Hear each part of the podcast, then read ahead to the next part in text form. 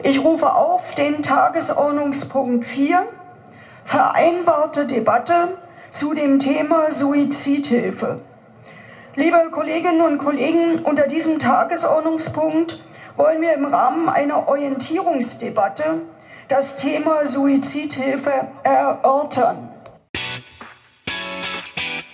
Mika, der Podcast rund um Sozialpolitik, Sozialwirtschaft, Diakonie und Kirche. Guten Tag, Grüß Gott und herzlich willkommen zu Mika, dem Podcast der Diakonie in Bayern. Ich bin Daniel Wagner, Pressesprecher der Bayerischen Diakonie und ich begrüße Sie sehr herzlich zum einzigen Diakonie-Podcast in Deutschland, der jetzt schon weiß, welche Politiker am 6. Dezember einen leeren Stiefel vor der Tür finden werden. Nach einigen Wochen Pause, und auch das kommt bei Mika vor, wenden wir uns heute erneut einem Thema zu, das zwischen Corona, Corona, Corona und der Bundestagswahl ein wenig in Vergessenheit geraten ist. Schon mehrfach haben wir in Mika über den assistierten Suizid, das Urteil des Bundesverfassungsgerichtes und eine mögliche Position der Diakonie dazu gesprochen, und wir wollen das Thema heute erneut vertiefen. Und zwar mit einem Gast, der mehr als alle anderen Gesprächspartner bislang in der Praxis steht. Ist er bzw. sie doch zuständig für Spiritualität, Palliativcare, Ethik und Seelsorge bei der Diakonie München und Oberbayern. Heute zu Gast bei Mika. Pfarrerin Dorothea Bergmann von den Hilfen im Alter der Diakonie München und Oberbayern. Am Mika-Telefon begrüßen wir Dorothea Bergmann. Sie ist unter anderem erste Vorsitzende des Fachverbandes End of Life Care in der Diakonie Bayern. Grüß Gott, Frau Bergmann. Grüß Gott, Herr Wagner. Frau Bergmann, ehe wir über das Thema assistierten Suizid sprechen, vielleicht ein paar kurze Worte zum Fachverband End of Life Care. Was macht der, wofür ist der gut? Ja, der Fachverband End of Life Care hat sich entwickelt aus der Initiative End of Life Care, die 2005 bereits gegründet worden ist. Und ähm, das Anliegen des Fachverbandes infolge der Initiative ist die Begleitung von Einrichtungen bei der Implementierung, Entwicklung von Hospiz- und Palliativkultur und eben Kultur, das Ende des Lebens im Blick zu haben und entsprechend die Klienten, Klientinnen, Bewohner, Bewohnerinnen ähm, so zu versorgen oder so versorgen zu können, dass sie am Ende ihres Lebens möglichst hohe Lebensqualität haben und äh, kein Leiden, äh, schwierige Symptome oder ähnliches durchstehen müssen nach Möglichkeit. Das heißt, es ist ein innerdiakonischer Fachverband, der Einrichtungen und Träger unterstützt und schult. Verstehe ich das so richtig? Ja, das ist ein, eines der großen Punkte, die wir im Fachverband verfolgen. Und die andere Sache ist, dass wir natürlich auch das Ohr an der Entwicklung, an der gesellschaftlichen Entwicklung zu Palliativversorgung und End-of-Life-Care-Kultur haben und äh, gerne auch unsere Positionierungen und unsere Ideen in Richtung diakonisches Werk äh, zur Verfügung stellen damit dann Diskussionen, äh, wo es darum geht, ähm, Hospiz- und Palliativkultur in der Gesellschaft weiterzuentwickeln, auch ähm, mit einer entsprechenden Fachlichkeit äh, gestützt äh, weitergeführt werden können. Jetzt haben Sie das Thema gesellschaftliche Entwicklung angesprochen und mir damit die Tür geöffnet. Frau Bergmann, der Koalitionsvertrag steht und in wenigen Tagen, wir nehmen diese Sendung auf am 30. November, in wenigen Tagen werden wir eine neue Bundesregierung haben. Haben Sie schon mal in den Koalitionsvertrag reingeschaut, was der zum Thema assistierte Suizid sagt? Nö. Wir schon. Wir haben mal nachgeguckt. Schön. Und wir haben auf äh, sage und schreibe 178 Seiten. Was meinen Sie? Wie oft das Wort gefunden? Vielleicht einmal. Da liegen Sie ziemlich genau richtig. Es ist einmal im Koalitionsvertrag erwähnt und zwar in folgendem Satz. Ich lese Ihnen den einfach mal vor. Wir schaffen einen nationalen Präventionsplan sowie konkrete Maßnahmenpakete, zum Beispiel zu den Themen Alterszahngesundheit, Diabetes, Einsamkeit, Suizid, Wiederbelebung und Vorbeugung von klima- und umweltbedingten Gesundheitsschäden. Jetzt einmal abgesehen vom Zusammenhang zwischen Alterszahlen, Gesundheit und Suizid. Hätten Sie sich da mehr erwartet? Denn immerhin war ja schon seit Monaten davon die Rede, dass es gleich mehrere Gesetzesentwürfe geben soll, die das Thema assistierten Suizid behandeln möchten. Ähm, ganz ehrlich, ich äh, erwarte mir von der Regierung an diesen Punkten, was Altern, Pflege, äh, Suizid, ähm, die ganzen gesundheitlichen Themen anbelangt, nichts mehr. Sie ja. tun an der Stelle, glaube ich, den Koalitionären ein bisschen Unrecht, weil äh, zu den Themen Gesundheit und Pflege steht natürlich sehr, sehr, sehr viel im Koalitionsvertrag. Aber wie gesagt, zu diesem speziellen Aspekt des, Assist Entschuldigung, des assistierten Suizids finden wir nichts außer dem, was ich Ihnen eben vorgelesen habe. Und äh, nochmal, das Bundesverfassungsgericht hat ja dem Gesetzgeber aufgegeben, das Ganze in irgendeiner Form zu regeln. Und es, wie gesagt, es war die Rede von verschiedenen Gesetzesentwürfen von Lauterbach, von Spahn und anderen. Hätten Sie sich da zu diesem speziellen Thema nicht etwas mehr erwartet als nur diesen einen Satz? Ganz abgesehen von Ihrer generellen Enttäuschung und Ihrem generellen, ähm, wie nennen wir das, wenigen Zutrauen an die Bundesregierung in Sachen Pflege und Gesundheit? Naja, also ich, da bin ich tatsächlich ambivalent, weil je mehr über Dinge geschrieben wird, desto weniger scheint es mir, sind die danach im Fokus. Jetzt, wenn das nur einmal kurz erwähnt ist, dann könnte ja die Hoffnung da sein, dass weil es nur kurz erwähnt ist, man vielleicht dadurch dann mehr dran arbeitet. Man, die Vorgabe ist da. Es muss eine Regelung geschaffen werden. Vielleicht ist es auch gar kein großer Diskussionspunkt mehr, zu sagen, dass da was kommen wird. Äh, und deswegen ist es in dieser Auflistung mit dabei. In allen anderen äh, Punkten muss natürlich auch äh, das dezidierter ausformuliert und ausgesprochen werden. Und ich meine, die, die werden nicht vorbei können an diesen, inzwischen mittlerweile sind sieben Gesetzesentwürfe für die Regelung, die gesetzliche Regelung der Beihilfe zum assistierten Suizid, äh, der Beihilfe zum Suizid. Von daher ähm, wird es ein Thema werden müssen und auch sein. Und ähm, ja, es ist sowieso ähm, fraktionsübergreifend zu thematisieren und zu diskutieren, dieses Thema. Von daher ähm, glaube ich, dass das im Blick bleiben wird. Und je weniger darüber geschrieben wird, desto eher, glaube ich, wird es in Angriff genommen.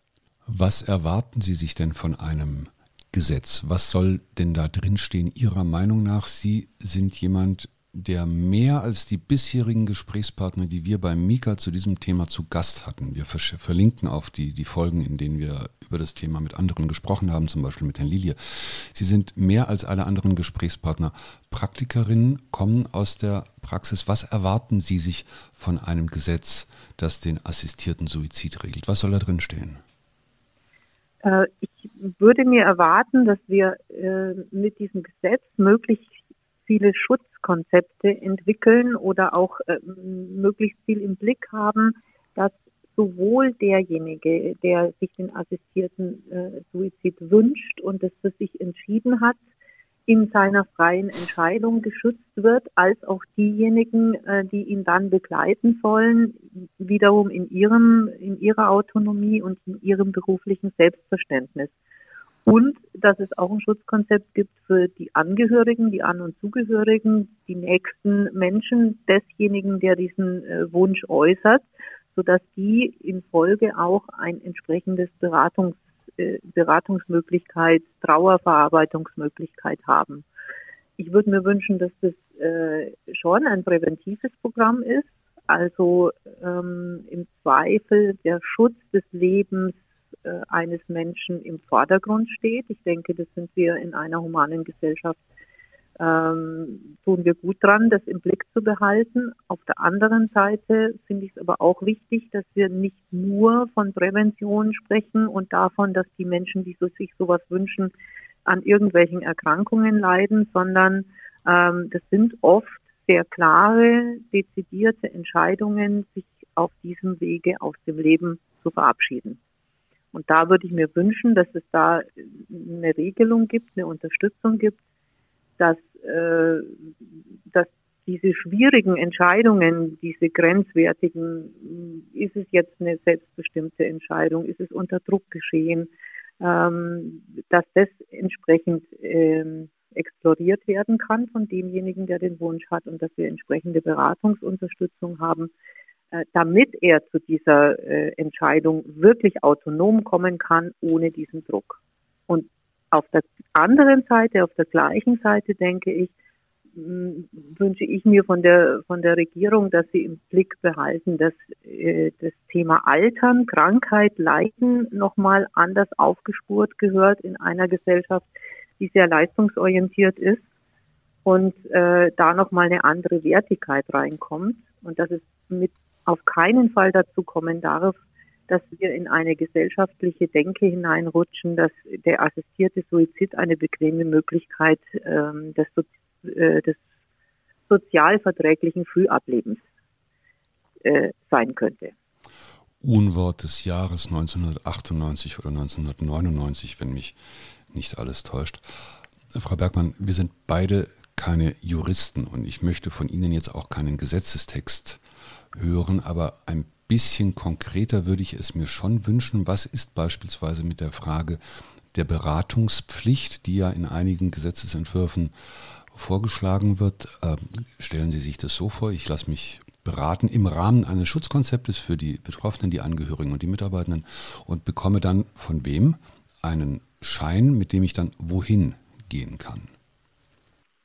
Ja, wie stelle ich mir das vor? Das ist äh, eine sehr gute Frage. Wer, wer soll das entscheiden? Also ich bin mir gar nicht so äh, sicher, ob das, ob am Schluss da ein Schein äh, rauskommen müsste. Auf alle Fälle, wenn ein Schein rauskommt, dann sollte auch äh, ganz in, in einem ganz kurzen Abriss draufstehen, welche Themen besprochen worden sind. Also gar nicht jetzt unbedingt dezidiert und, und ganz persönlich, aber müsste draufstehen, ähm, ist äh, augenscheinlich selbstbestimmt, ist äh, in Absprache mit den Angehörigen. Die, die Beratung müsste von äh, hoch ausgebildeten, kompetenten Menschen durchgeführt werden.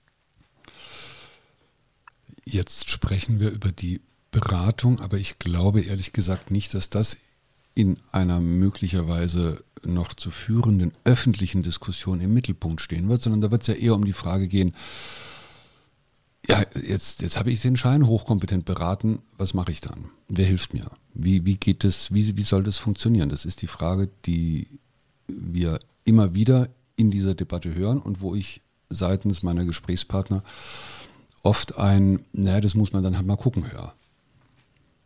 Ja, das wäre mir jetzt auch am liebsten, wenn ich das so beantworten könnte. Also ähm, ich natürlich wäre es jetzt einfach zu sagen, ich sehe da die Ärzte, ne, äh, weil die haben am ehesten die Möglichkeit, mit Medikamenten umzugehen, aber das ist auch sehr äh, sehr platt. Ähm, ich denke, ähm, man, man müsste schon überlegen, ob man das nicht auch wiederum an Organisationen bindet oder anbindet, die äh, dann mit diesem Schein auch äh, Medikamente zur Verfügung stellen könnten. Aber tatsächlich habe ich mir da noch gar nicht konkret Gedanken gemacht. Also ich lese Ihnen mal etwas vor von der Deutschen Gesellschaft für Palliativmedizin, das kennen Sie wahrscheinlich.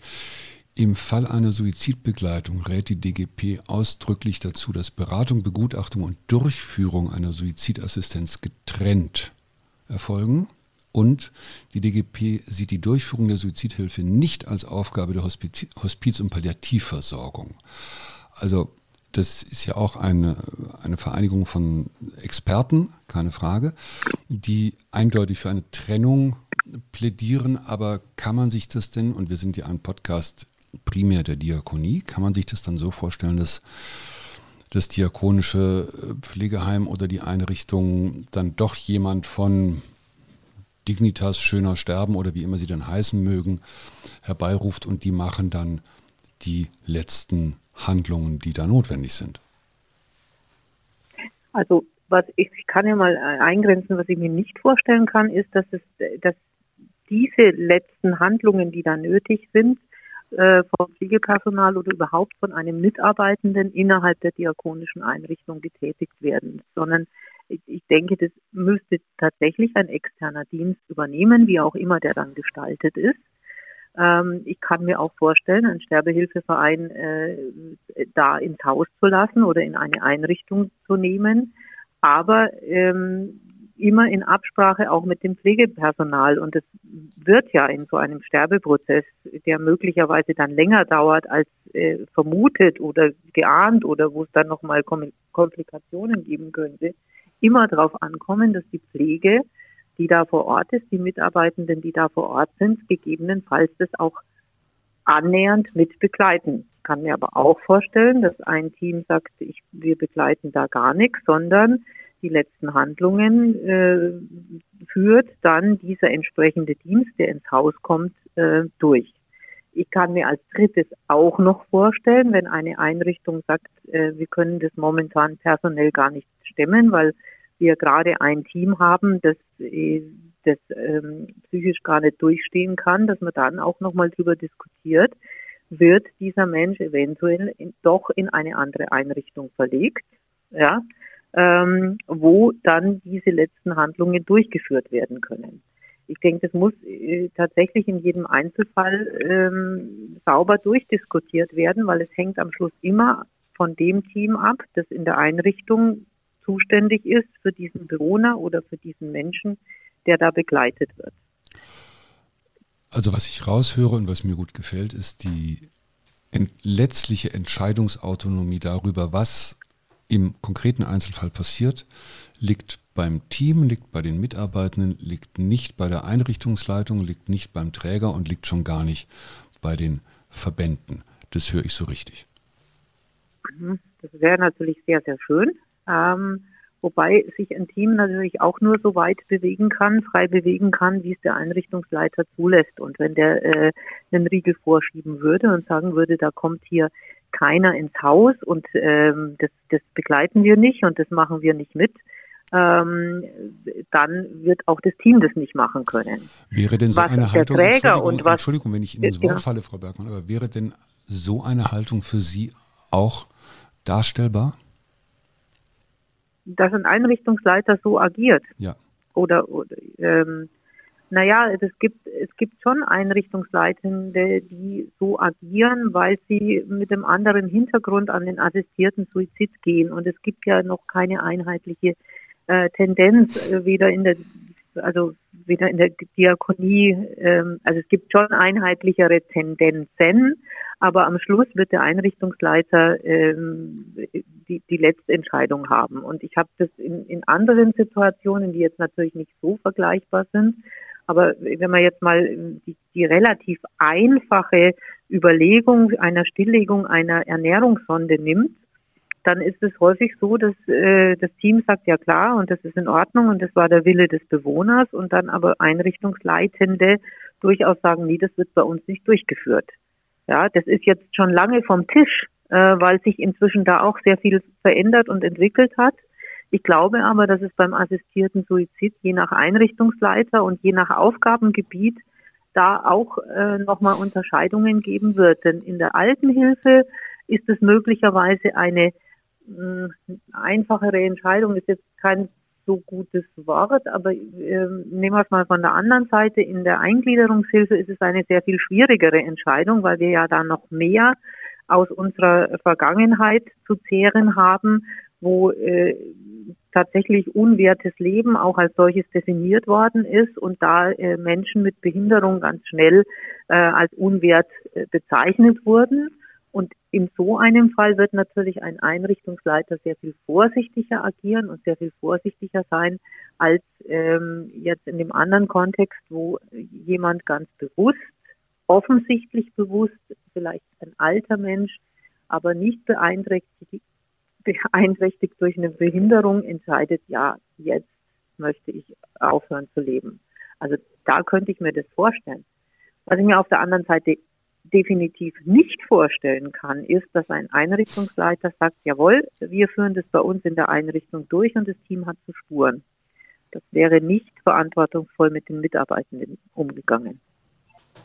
Also die Argumentation, die ich von Ihnen, Ihnen höre, ähm, spiegelt das wieder, was, was wir an vielen Stellen merken, nämlich ein großes Hin- und Hergerissensein zwischen äh, dem Respekt vor den Wünschen des Einzelnen und auch natürlich vor den Vorgaben des Bundesverfassungsgerichtes auf der einen Seite und den, dem eigenen Wertekanon auf der anderen Seite.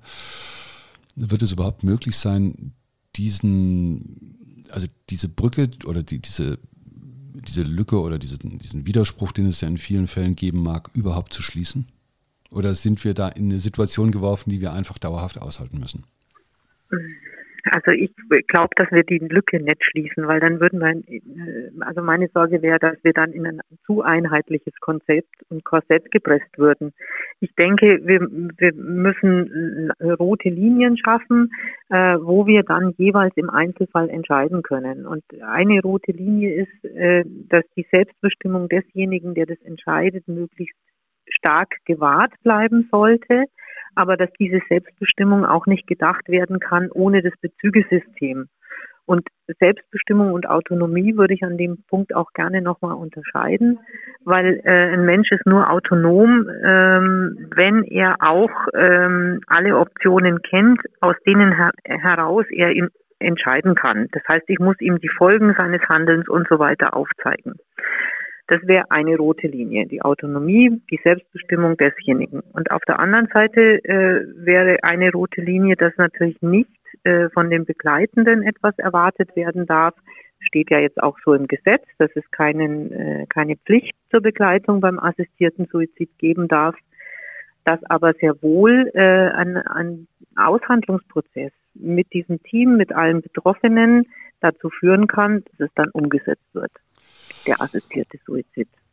Was ist, Und, ich, äh, muss noch genau. mal, ich muss nochmal zurückgehen zu Ihrem Bild, dass möglicherweise dann externe Partner, Sterbehilfeorganisationen oder wer auch immer in die Einrichtung kommen und äh, sozusagen das tun, wozu das Team oder die Mitarbeitenden oder der Einrichtungsleiter äh, aus guten, respektablen Gründen bitte nicht bereit ist. Macht sich da die Diakonie oder setzt sie sich nicht dem Vorwurf aus, ja okay, äh, im Prinzip seid ihr dafür, aber wenn es hart auf hart kommt, dann ruft er halt dann doch jemanden von außen. Also naja, wie, wie, konse nee. wie, konsequent kann Diakonie oder dann jetzt vielleicht auch die Caritas, wie, wie konsequent kann sowas überhaupt sein? Naja, ich würde würd das gerne mal von der anderen Seite unterscheiden. Wir, äh, wenn wir davon sprechen, dass äh, in Einrichtungen Menschen begleitet werden, dann haben wir da auch mit einem gewissen Berufs, äh, Berufsgruppen zu tun, die auch einen gewissen Berufsethos haben. Und die Aufgabe der Pflege äh, ist, Menschen dabei zu begleiten, mit ihrem Krankheitsbild, mit ihrer Krankheit zurechtzukommen. Wenn ich jetzt sage, das muss innerhalb der Einrichtung geleistet werden, der assistierte Suizid und die Beihilfe zum Suizid, dann äh, gehe ich ja davon aus, dass das Mitarbeitende dieser Einrichtung machen. Und das äh, ist tatsächlich etwas, da mutig den Mitarbeitenden etwas zu, was nicht in deren Wertesystem passt, möglicherweise. Von daher bin ich darauf angewiesen, dass jemand von extern kommt, aber ich stelle die Räumlichkeiten zur Verfügung und ich stelle gegebenenfalls auch die psychosoziale Begleitung, die pflegerische Begleitung für diese Situation zur Verfügung. Nur ich äh, kann von keinem der Mitarbeitenden verlangen und würde das auch gar nicht verlangen wollen, äh, dass derjenige das Medikament verabreicht oder auch das Medikament hinstellt. Verabreichen ist ja falsch, aber das Medikament hinstellt auf den Nachttisch oder auch dafür sorgt, dass es, äh, dass es gebracht wird. Ja. Und ich sehe da keinen Widerspruch zu ähm, also wir sind ein diakonischer Träger und wir sind keine äh, Sterbehäuser und keine Maschinerien, wo Menschen zu Tode gebracht werden. Verstehen Sie Menschen, das habe ich bislang alle gefragt, die hier zu dem Thema zu Gast waren, verstehen Sie Menschen, die sagen, so stelle ich mir Diakonie eigentlich nicht vor, äh, unter den Vorzeichen bin ich hier nicht angetreten? Ja, das kann ich verstehen. Ähm, das kann ich deshalb verstehen, äh, weil manche unserer äh, kulturell, ähm, äh, na, manche unserer Mitarbeitenden aus anderen Kulturen kommen und äh, von daher auch nochmal mit dem Suizid ein ganz anderes Thema haben. Sie kommen aus einem religiösen Hintergrund möglicherweise, wo das ein sündhaftes Geschehen ist. Ähm, und die, die sind bewusst dann zur Diakonie gegangen, weil sie das Gefühl hatten, da steht das Leben, so wie sie sich als lebenswert vorstellen, absolut im Vordergrund. Und von denen werden wir natürlich zu hören bekommen, so habe ich mir Diakonie nicht vorgestellt. Auf der anderen Seite äh, finde ich, dass das der totale diakonische Schwerpunkt sein muss, Menschen in Notsituationen äh, zu begleiten und das möglicherweise auch über die Schwelle hinaus, dass ich eben nichts mehr dazu tun kann, dass das Leben erhalten bleibt, sondern dass ich den Menschen dann in seiner Entscheidung stehen lasse und akzeptiere und ihn so sein lasse, wie er ist, denn das ist zutiefst evangelische Verkündigung. Sie sind Theologin, ich bin auch Theologe. Was ist eigentlich aus dem schönen Bild der Unverfügbarkeit des Lebens als Geschenk Gottes geworden? Ja, ein Geschenk kann ich auch zurückgeben. Also ähm, wenn ähm, also das Leben ist mir von Gott geschenkt. Das bedeutet aber nicht im Umkehrschluss, dass ich eine Pflicht habe zu leben.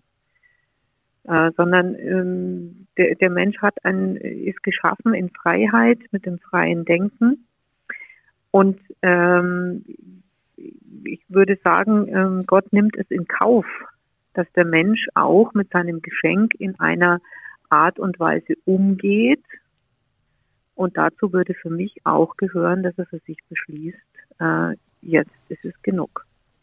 Das ist der eine Punkt. Und der andere Punkt ist, äh, dass für mich Sterben, also jetzt gerade als Theologin oder auch als Christin, dass für mich Sterben zwar ähm, wenn ich mir das jetzt so vorstelle, dass ich meine Familie verlassen müsste oder dass die mich verlässt, sehr traurig ist. Aber für mich als Menschen, ich habe die Hoffnung, dass nach dem Sterben nochmal ein anderes Leben auf mich wartet. Also Sterben ist nicht das Letzte und vielleicht auch nicht das Schlimmste. Diesen Worten ist wenig hinzuzufügen, Frau Bergmann. Ich bedanke mich ganz herzlich für Ihre Zeit. Ich wünsche Ihnen alles Gute und ähm, viel Erfolg bei der Arbeit im Fachverband und viel Erfolg bei den Diskussionen, die jetzt auf uns zukommen und bei denen Sie sich sicherlich beteiligen werden. Alles Gute dafür. Vielen Dank. Sie hören Mika, den Podcast der Diakonie in Bayern. Die Links zur Sendung, zum Fachverband und den bisherigen Mika-Folgen rund um den assistierten Suizid finden Sie wie immer in den Shownotes. Und das war es für heute von Mika Häppchen. Gibt es diesmal keine dafür die besten Wünsche für Sie und Ihren persönlichen Nikolausstiefel. Wie immer freuen wir uns über Feedback unter podcast.diakonie-bayern.de oder über die zahlreichen anderen Kanäle, die es für solche Zwecke gibt. Ich bin Daniel Wagner, ich wünsche Ihnen eine gute Adventszeit und verabschiede mich bis zum nächsten Mal. Bleiben Sie gesund, bleiben Sie stark, retten Sie die Welt. Mika ist eine Produktion des Diakonischen Werkes Bayern. Mehr über Mika und die Diakonie in Bayern finden Sie im Internet unter www.diakonie-bayern.de slash podcast.